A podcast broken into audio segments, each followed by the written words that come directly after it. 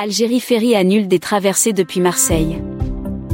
Après l'annulation de trois traversées prévues les 3, 4 et 7 novembre au départ et à destination du port de Marseille, la compagnie Algérie Ferry a annoncé, le lundi 7 novembre, le report de la traversée Alger-Marseille, programmée pour le dimanche 13 novembre, au jeudi 17 novembre à 17h à bord du car ferry Badji Mokhtar 3. Jeudi 10 novembre, la compagnie Algérie Ferry a également annoncé l'annulation de deux autres traversées depuis et vers Marseille prévues en décembre.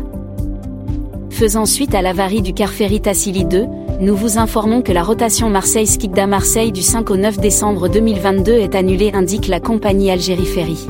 La première traversée annulée, selon le communiqué d'Algérie Ferry, est celle prévue le 5 décembre à 12h au départ de Marseille à destination de Skikda.